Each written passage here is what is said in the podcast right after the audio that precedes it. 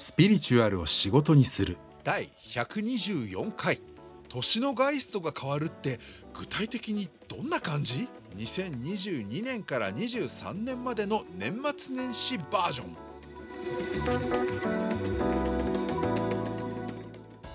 前回第123回の放送で2023年のガイストとの相性チューニングをするとどこがどう変わったかという話を先にお届けしちゃいました。実はですねあのお話というのは今回お届けするトークの直後に行われてる。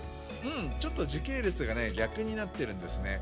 だから今日これからお届けするお話の後に123回前回のお話を聞くとちょうど時系列通りになるという経緯が実を言うとあったりします。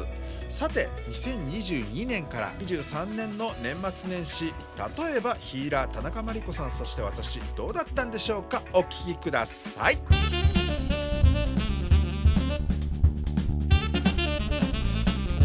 そうですね。えっと、私自身、年末12月の30日ぐらいから、あの、年明けで、えっと、3連休までが、ちょっと、えーいろいろ予定が詰まっていたこともあって、割とちょっと長めのお正月休みというか、あの、長期休暇を、まあ、いただく形になって、えー仕事は、まあ、ほとんどその間してはいなかったんですけれども、この2週間ぐらいがあまりに濃すぎてですね、もう別の時空間で旅をしてきたんじゃないかっていうぐらいの目まぐるしさ、目まぐるしいというのともちょっと違う、あの、濃密な時間を過ごして、で、今、ようやく3連休が終わって、えー日常生活と呼ばれる時間に戻ってはきたんだけれども、明らかに2022年とは何もかもが違ってしまっているっていう感じを味わっている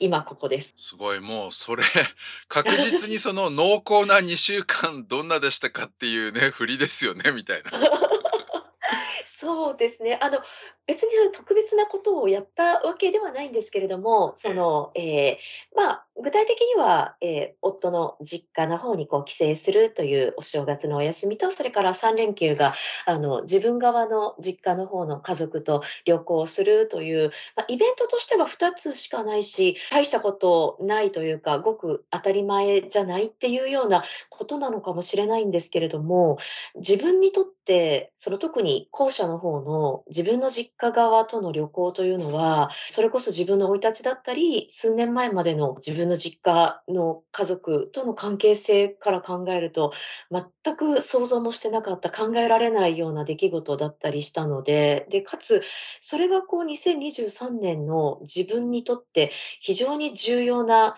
イベントという捉え方をしていたのもあって、あの、逆にこのビッグイベントが年始めにあったことで、なんか自分自身が全て自分のためだけに2023年使ってもいいんじゃないかっていうような気持ちになれたっていうか、大きな経験というか、門をくぐったような感じがありました。今年いっぱいは自分のために使ってもいいんじゃないかって思うほどのその実家の帰省と小旅行っていうんですかねはい。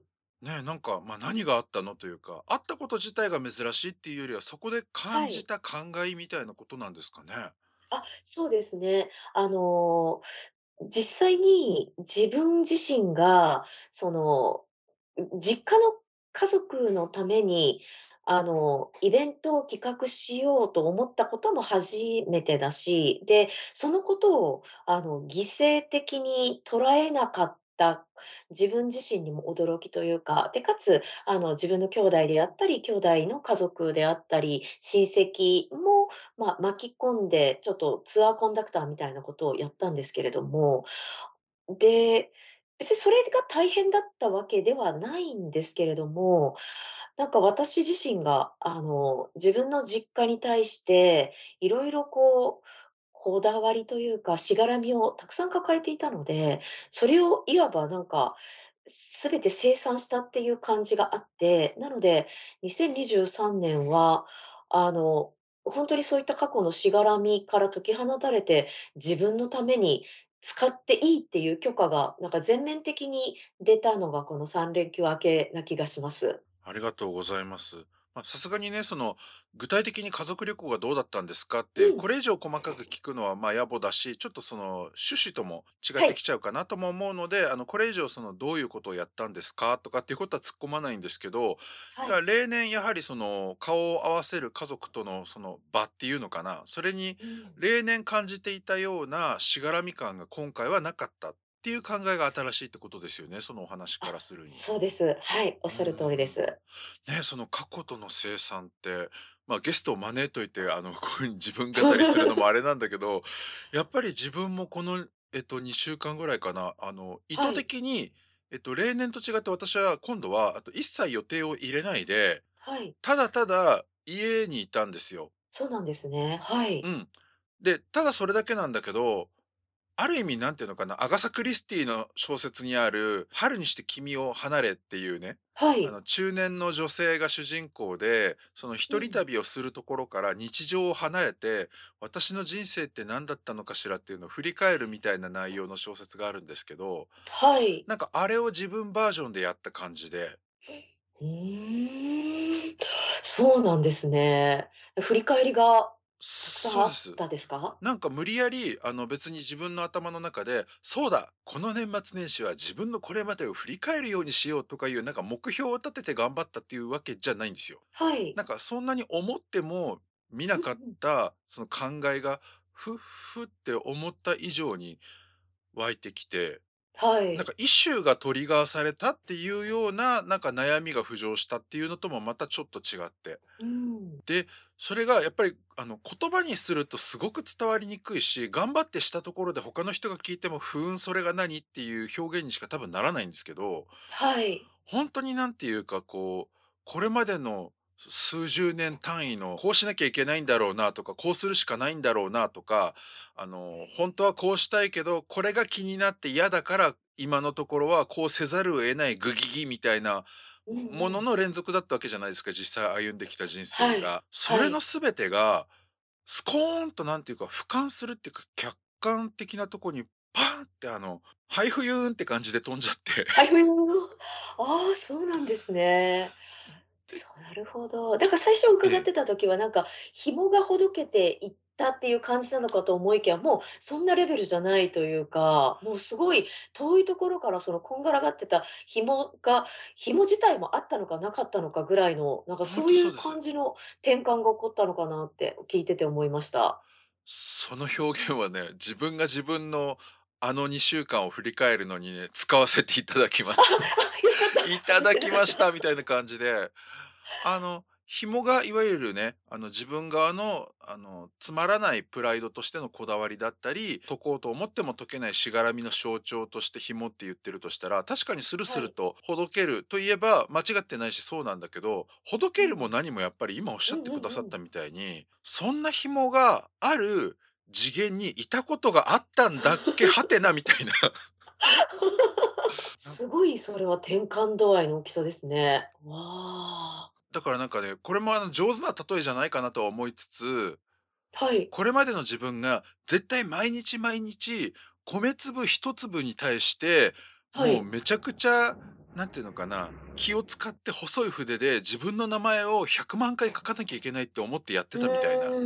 えよく考えたら米粒に別に自分の名前毎日100万回書かなくてもよくないって思えるようになったっていうか逆にうん。どうしてそんなことを毎日しなきゃいけないって思ってたんですかぐらいのうあの。ま、正気の沙汰とは思えないっていうと、ちょっと昔の自分を否定するみたいになっても嫌なんだけど、あ、それがなんかすごく大切なプロセスだった時代も確実にあ。った。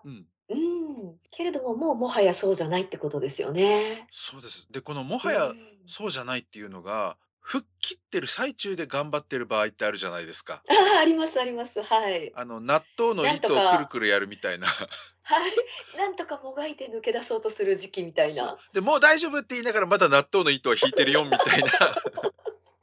すごくわかります。それあるとは思うんですけど、そうじゃなくて、もう本当にまだ残ってないかなとか気にしようものの、周りを見渡しても その気配すらっていうかがなくて、はい。あれ、今自分何を気にしようとしているんだっけっていうこと自体が判然としないっていう。わかります。同じあの、ちょっとやってる行動の内容自体は多分お互い違うと思うし、はい。当然個々人としては違う運気の流れにいるかもしれないけど、やっぱり同じはい。日時特有の、なんていうか、時代というか、時間っていうのは過ごしてたので、はい。なんかそこに同じものを感じ取ってた風なのかなみたいにちょっと曖昧だけど思っちゃいました。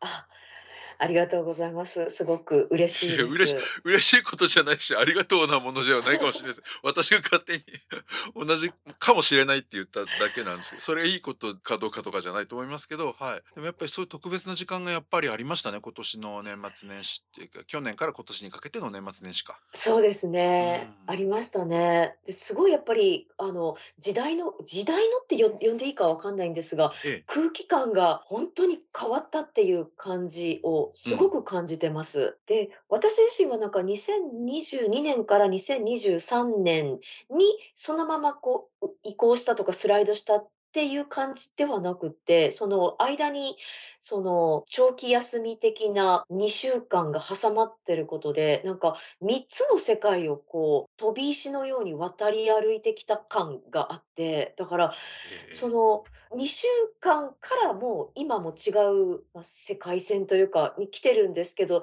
さらに2022年がその向こうにあるみたいな、だからなんか去年の話じゃなくて、なんか一昨年の話をしてるような感じすら覚えてます。はあ、分かるって言った時にほんとに分かってるか分かんないけど、あの、2022年っていう一つのなんていうか、時代とか世界線が1単位でコポってあるとして、はい。その丸1年と同じぐらいのなんか大きさとか重みとして、この年末年始休みがコポって1個あって、ありました。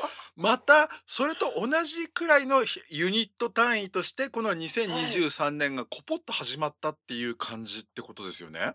おっしゃる通りなんです。だから、まだ1月の前半だっていうのが、ちょっと信じられないです。ほんもうなんかとにそう。3、4ヶ月ぐらい経ってる感じがあるし、ある意味でちょっと、これはネガティブな話かもなんですけど、体の疲労度も何をやったらこんなに疲れるんだろうっていうぐらい、なので一生。懸命メンテナンスをしてるところです。いや、それで言うと、ほんとにね、あの、はい。この収録の数時間前にね、まさにね、あの、田中さんがツイートされたじゃないですか。あの、もう今年はい。始まってから3、4ヶ月ぐらい経ってそうっていうような内容だっはい。たと思うんですけど、あれをね、拝見した時にね、思わずはい。引用リツイートかなんかで、そう、ほんとにあの、今4月かと思ってたっていうのをね、書こうと思ってたぐらい、もうなんか、おおかしいっていうのかな、なんかね、なんなんでそうなんしょうね。ですよ。でも、なんかね、それをおかしいってあんま感じなくって、やっあ、ぱりうんうん。実際にもう、あの、自分自身がいる季節は、あ、春だなっていう感じがするんです。ほんとにそう。今なんか3月下旬から4月ぐらいだっはいはけってほんいはい。とに思ってて、あ、違う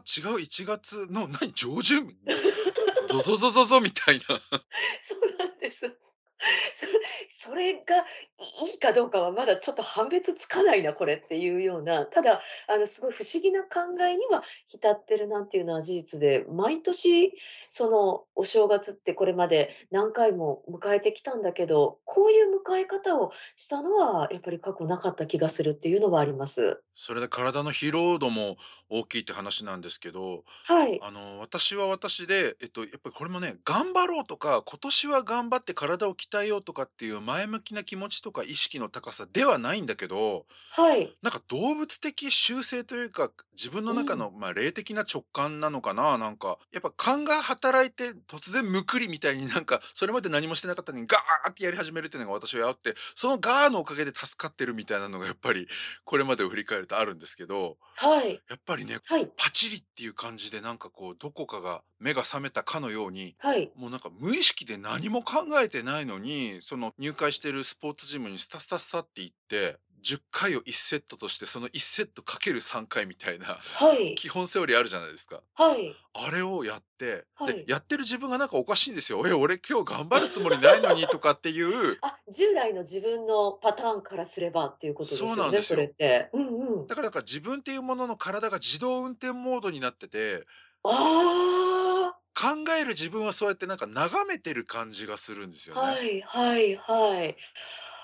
うわ、なんかでも、お体のそのなんか変化の、はい。なんか最終形態っていう表現が合ってるかうんうん。どうかわかんないんですけど、なんかこれまでもずっといろいろやってこられた部分のなんか後半仕上げの段。階に入っていらっしゃる感じがすごいするんですけれども、どうですか？それは多分本当だと思います。あの、はい。加齢はね、もちろん誰もが実年齢というか生きた日数は上がってくんだけど、はい。大体大人ってこんな感じの見た目っていう感じのが例えばあるじゃないですか。芸能人なん。かでも。三河健一さんとかもね、あの70代だけどこう、3、40年前と同じ、あの人はこの見た目っていうままで はい。いるじゃないですか、なんか。はい。あのなんていうか、本来のデフォルトユニフォーム的なうん。ところにもう行って、それで動き続けてこそ、そのストーリーとかシナリオがちゃんはい。と動き出す、回り出す、周りの人との関わり。も生まれるっていうのは確かにフェーズ的に来てるなっていうのは考えてはいるんですけど、頭でも。はい考えてるっていうかはい。感じてるんだけど、はい。ん、でもでもその引き締めだったりのために結構運動するのは大変そうだなって頭で思ってんですよ、全然。はいはい。思ってんのうんうに、ん。勝手に体がやり始めて、すごい。いや、あ、そんないきなりこんなやってもほら1箇所だけでいいじゃんね、それでもう帰ろうとかってそのなんか傍観してる側の考える自分っていうのは思ってるんだけど、はい。もう動物的な自分が次のマシンで次の部位とかを やってるんですよ。ほんとに完全自動運転モードですね。で、それが「ひー辛い」っていうよりははい。なんかすごい充実感があるっていうか、ちょうどいい重さでしっかり負うん。荷をかけた時特有の気持ちよさ。とか、あとほぐれていく感じっていうんですかね、凝り固まっうん。たその部位がほぐれるようななんかストレッチ的な気持ちよさとかもやっぱりあって、運動のいい部分がちょうど引き出されるような重みで、無意識のうちに調節してやってるんですよね、自分自身が。はいはい。そう。で、それで、あ、今日はたまたまかななんて思ったのに、翌はい。日は昨日ジム行ったから今日めんどくせえとかって言うかと思ったら、また無意識のうちに、あ、もうジムに着いちゃったみたいに。で、いや、昨日頑張ってからさ、ほら、サ活だからここはもうジムじゃなくて、さあの、サウナに入るために入会金というかね、月会費払ったようなもんだからって考えてる自分が言ってる間に、エンジン温める的なサウナで、とりあえずはい。あの、心臓バクバクとなんか発汗モードになった瞬間、むむくりっつって、またウェアに着替えてガシンガシンガシンってやって、ええええええみたいな。なんかそれがもう3日4日、1週間って続いてった時に、なんかやるはい。重さの量がはい。ほんとに1.5倍、2倍、2.5倍っていう風におお。その今年の頭から今はい。10日間ぐらいはい。で、なんていうの、その数倍の重さがなんていうの、上がるようになってるんですよ。ちょっと待てやって。倍々ゲームになってるわけですね。そう。で、そすの持ち上。げる重さが上がってい。くのと反比例して、はい。体のサイズがすごい嘘のようになんか、はい。フォトショップで修正したみたいになんか、体のラインが違っていくんですよ。それはでも、そうですよね。うん。で、それはなんか運動のふによるものだけじゃなくて、なんかもう、あの。いろんなところがエネルギー体として、もううん。どんどん変わっていってるから、いい塩梅っていうところ、うん。さっきおっしゃってた、本来の一番こう、いい塩梅の底っていううん。のにも、やっぱりなろうとしてるっていう感じがすごいします。ありがとうございます。なんか私もそうなんだろうなと思ってて。だから食べるものも本当に、なんかね、絶食とか不食っていう感じじゃなくて、本当にちゃんとあのダイエットの代謝っていう意味でも燃やす薪としても食べなきゃいけないんだけど、はい。その食べる量っていうのは本当に旅館とかで出てくるなんか大人用なんだけど、こじんまりしたご飯茶碗ってありません？なんかあの、あ、はい、わかります。ちょっとちっちゃくねっていうような、はい。ああいうものとかでいう一碗でうん。いいみたいな。うん。ほんとに一汁一菜的な はい。うんうん。あれでいいんだって、なんかそれがもう変って食事制限じゃなくて、はい。あれはもう必要十分な食事量であるみたいな。うん、なんかそこにもう落ち着いていくというか、そこに帰結するっていう感じですよね。うん。さっきあの年末年始っていう2週間がまるで去年1年分ぐらいの大きさがなぜかあったっていうのはあのお話ししたじゃないですか。はい。それで言うと、そのちっちゃいご飯茶碗一杯分ぐらいのそのご飯を食べる体験が、なんかすはい。ごいこう感覚としては拡大されてああ。もう中華料理のフルコースみたいな感じっていうか、うんうんうんうん。でもそれがなんか本来の縮尺比としてそうなのかもしれない。うん。だからものすごいめちゃくちゃ栄養があって体を養ってくれるありがたいご飯をはい。すごい食べたなってうわこんなに恵まれてるなんてっていうなんかうわーっていう人生最大の幸せみたいな感覚ではってみるとご飯茶碗がちっちゃくちんまいと。あれたったこんだけしか食べてないんだっていう。うん。まあ当然あのよく噛んで食べなさいって言われてもなんかめんどくせえっつってなんか5回とか10回でごくんみたいにねあのこれまで食べてたんですけどはい。頑張って噛もうとかじゃないんだけどなんかそういう感覚モードがなんか大きいのをなんていうかなスペクタクル的に見てるっていうかうんうんうん。あ、ね、でもさっきのなんか最初にこう本当に遠いところから見てるっていう話って全部そこに繋がってきますよね。全部のそうかもこう解像度が上がったってことなのか、縮尺比が全然変わったってことなのか、うんあ、そういう感じで聞こえてきました。その結果やっぱり噛む回数っていうのはあの多くなりますよねあの頑張って噛もうとしてなくても、味わって何か感じ取っているっていう間が結局、まあ、いわば間延びしてるようなものだったとしても、うんうんうんその間延びしてる間もなんか機械的に噛んでるから回数はそりゃ増えるよねみたいなっはい。ていうのはね起きてるしうん。あのもう一つだけ言うとやっぱりあの「ファイナルファンタジー 7R」って私がはい。何回も何回も言ってるゲームの新しいやつというか、まあえっと、スピンオフっていうのかな？がはい。11月だかに出てあのししばらく見送ってたんですけど、結局買ってねうん。やり始めたんだけどそれがもうはい本当になんていうのかな、0. 点何秒を競うようななんていうの？あの運動神経がめちゃくちゃ問われるタイプのゲームなんですよね。そうなんですね。はい。まさに e スポーツっていうか e 格闘技っていうのかな？いい格闘技。はい。本当に一瞬一瞬のなんか 0. 点何秒のその判断とかボタンの操作が勝敗を分けるんですよね。うんうんでそのゲームをね何気なくこれも別に頑張ってやってるわけじゃないんだけどはい。その 0. 点何秒に脳がなんていうか調整されていっちゃってはい。すごい早いんですよ。でしょうねっていう感じがすごくします。やっぱ本当に間延びじゃないですけど、うんそのなんかすごく長い体感なんだけど、実空間の中ではもう本当に 0. 点何秒みたいな感じってことですよね。そうでゲームの中で本当に厳密に今から1分以内にこれこれをできるかチャレンジみたいなそういう風なシチュエーションがこういっぱい用意されてるんですよね。はい。はい。そうするとその1分間が本当になんていうの1時間っつったらあれだけどせいぜいいやでも5分ぐらいは経ってんじゃないのっていうぐらいもあうすごい長いんですよね。そうですよね。まだ終わらないのかっていうぐらいの感じですよね。これね話聞いてる人に全然伝わらなかったらのためにもう一つ例えをするとはい。踏み台昇降運動ってあれ確か1分半でしたっけ？3分でしたっけ？なんかやるの？体力測定の？ごめんなさい、ちょっと覚えてないんですけど、結構その、まだやるのっていうぐらいのあそうそうそう長く感じるじゃないですか。かあれって、はいはい。あれと同じようなものだと思ってくださいああ、もう経ったよね、もう経ったよねって思うぐらいその。うんうん。だからえすごいってなってで今たまたまそういうなんかサウナに入るとかジムのトレーニングとかコンピューターゲームの話でやってもやんなくても大人の生活には変わんないじゃんっていう話ばっかりをちょっと例えに出してきちゃったけどそれで言うと例えば語学の勉強であるとか資格試験の勉強とかその仕事の事務処理なんかももうまさにそれと同じ時間感覚なんですよね。なんかめっちゃんこバーってやってすげえあちょっと手間取ったかもあちょっとこれやり直しあちょっとこれ時間食っちゃったかなあーってやって時計を見ると1分も経ってないっていうか その何時何分っていうあのねパソコンの端っこに数字でデジタル表示される時刻が、はい。あの同じ時刻なんですよ。だから雑に言うと59秒以内ってことですよね。そうですね。なんじゃこりゃみたいな。だってその間に俺4人分メール書いたぞみたいな。はい。一つあたりわ15、6秒で書いてるってことかみたいな。ー うんうんうんうん。まあまあまあそういう感覚になってますね確かに。すごいですね。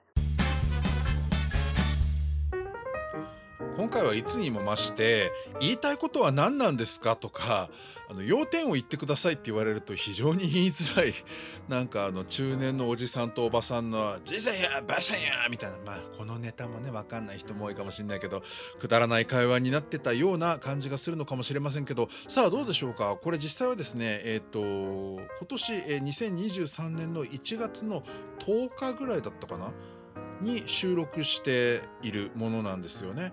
であのこのね時間感覚人によっては「は何言ってんの？俺にとっては私にとってはそんなこと全然なかったよ」と。いつも通りの年末年始だったよと。気がついたら「ああ早いねもう今月終わっちゃうんだ」みたいな感じだったけどあんたら何言ってんの？っていう風に聞こえるかもしれないし、えーと、それぞれの方がどう思うとそれはもう本当に誰かがねちゃちゃを入れるものじゃないと思います、えー、私と田中さんが言ってた内容も別に科学的というか何かでこう測定してこういう要因によってそう感じたのだってなんかこう証明できるものでは全然ないのでね。まあ本当にいつになく中身がないといえば中身がないんですけれどもあのねこれ多分「ああ私そういえばそうだった」って聞きながら思ってくださる方にはねなんか勝手に共感していただけるもしくは今年がとんでもないっていうことを覚悟していただけるんじゃないでしょうかなんちゃって不吉なまま今回は終わります。キ モ